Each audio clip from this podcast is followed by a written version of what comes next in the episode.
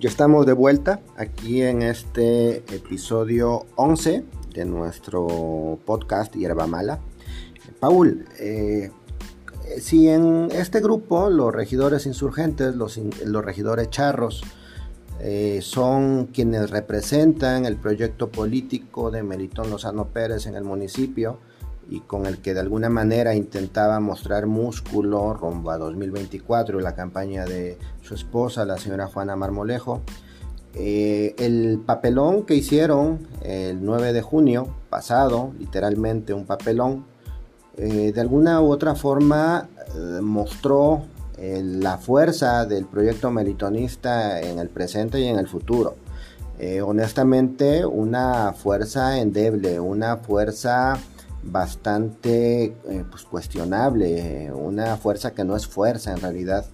Eh, se mostró, se, se, desdibujó esta postura del meritonismo delegada en este caso a un grupo de personas sin rumbo. Este, estos regidores charros son personas sin rumbo, sin orígenes y sin ningún tipo de fuerza política. Así es, fíjate que es una pregunta muy importante, muy interesante.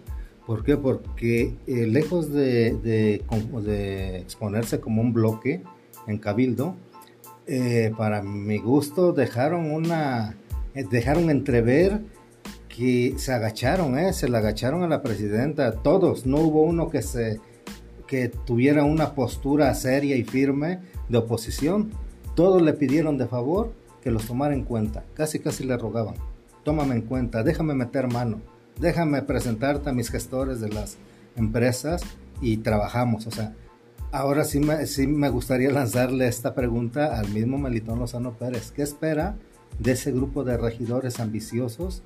Eh, sin raíces y pues que, que se están agachando. Desde a las primeras de cambio, a las primeras de cambio se le están echando sus mulas. Así es, eh, ¿qué espera respecto a este grupo rumbo a 2024?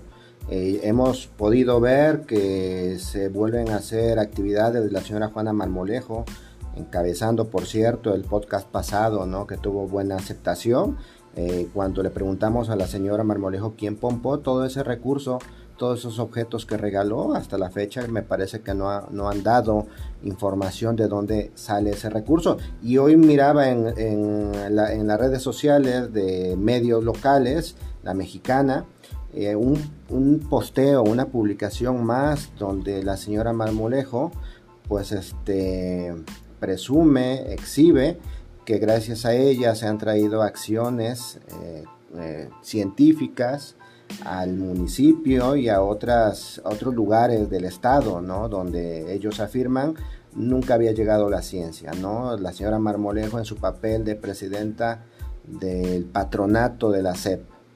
Pues mira, eh, ¿qué, nos, ¿qué nos demuestra todo esto? ¿Qué puedo leer de todo esto? De que no solamente tiene un, un grupo de regidores eh, mediocres, sino que todo ese grupo es, tan mediocre como lo que está dando a, dar a conocer. ¿eh? Si ese es su trabajo de la señora Juana Marmolejo, si con eso cree que va a llegar a una candidatura haciendo una chambita de, traer el, observatorio rodante y otro tipo de... El papabús. El, el, papabús. O sea, pues son, son temas que pues lo resuelve con su esposo, el secretario de Educación Pública, es lo menos que puede hacer. Eh, como presidenta del patronato de la SEP, pues qué otra cosa pudiera, pudiera tener o, visualizar. Si esa es su plataforma política, pues qué mediocre, ¿no? Ahora bien, ¿qué nos deja, qué nos deja en claro? Pues que no son tan fuertes, ni siquiera es un, un, grupo a quien temerle que no pierda de vista y con eso que le quede claro a Melitón Lozano que fue fuerte cuando lo respaldamos otros grupos, que sí tenemos credibilidad, que no andamos robando, que no andamos traicionando y que no vivimos, o por lo menos no pretendemos vivir de, asuntos políticos nada más. Y este grupo eh, te está demostrando lo débil, lo mediocre y lo poco claro en política que está. Claro, de hecho también hoy en la mañanera Andrés Manuel lo deja muy claro, ¿no?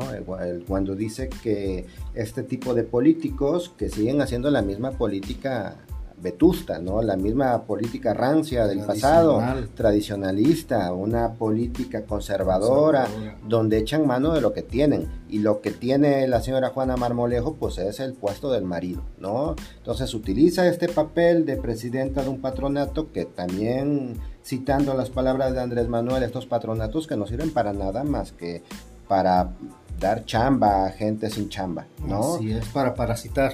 Exactamente, para parasitar de los puestos públicos, que bueno, eh, se dice que no tienen sueldo, pero yo tendría mis dudas ya respecto a esto.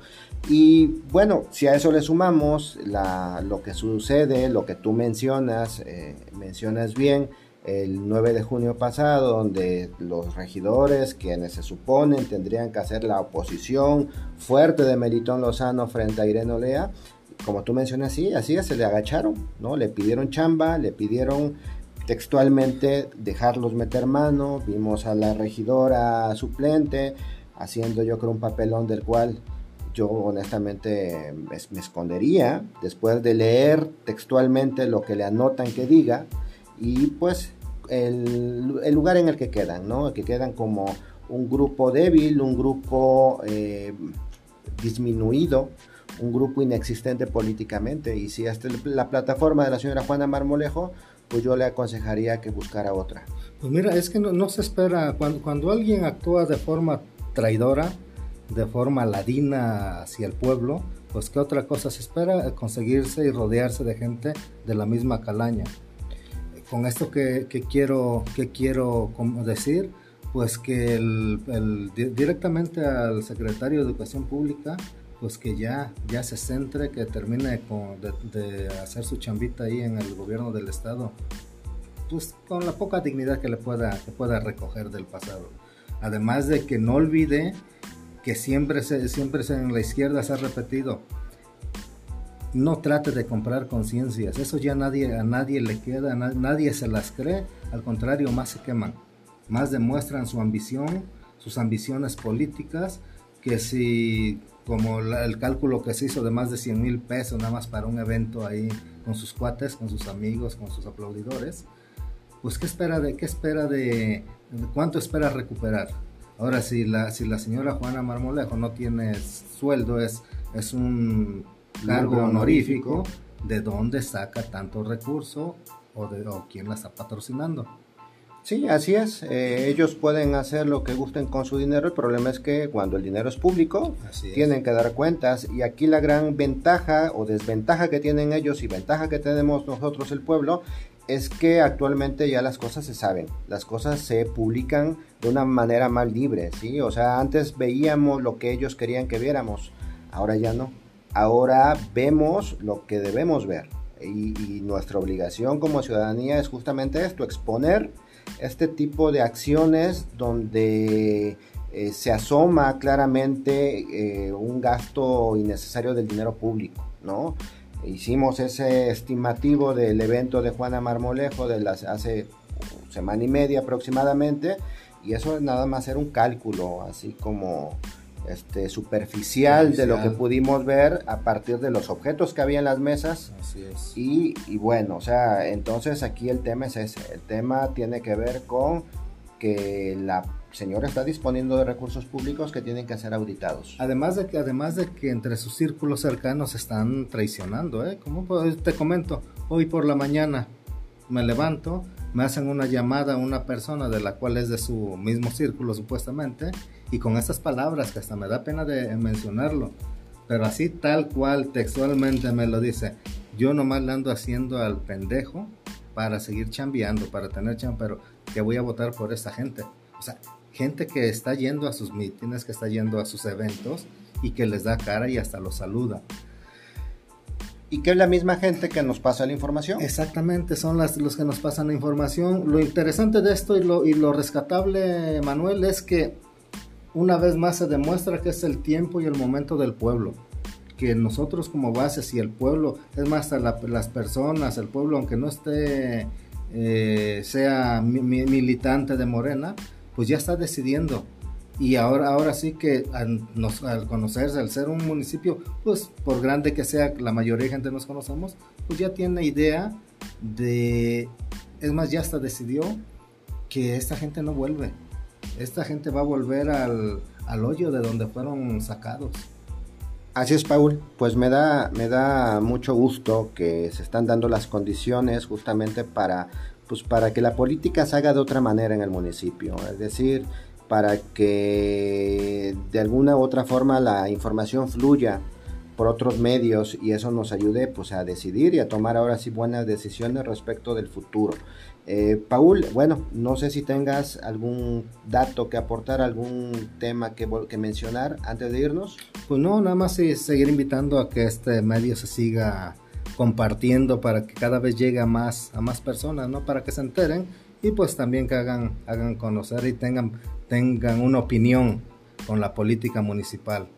Sí, y además de estar muy observadores de eh, pues, las situaciones que se dan en el gobierno municipal, encabezado por Irene Olea Torres, este, también estar muy atentos con pues, eh, el papel que llevan a cabo estos llamados regidores insurgentes y pues eh, todo lo que el entorno que se está dando alrededor de la política municipal. Este, pues yo lo dejaría aquí por hoy, Paul. Eh, nos vemos en un próximo capítulo de Hierba Mala. Recuerden que no somos un medio de comunicación, somos un podcast.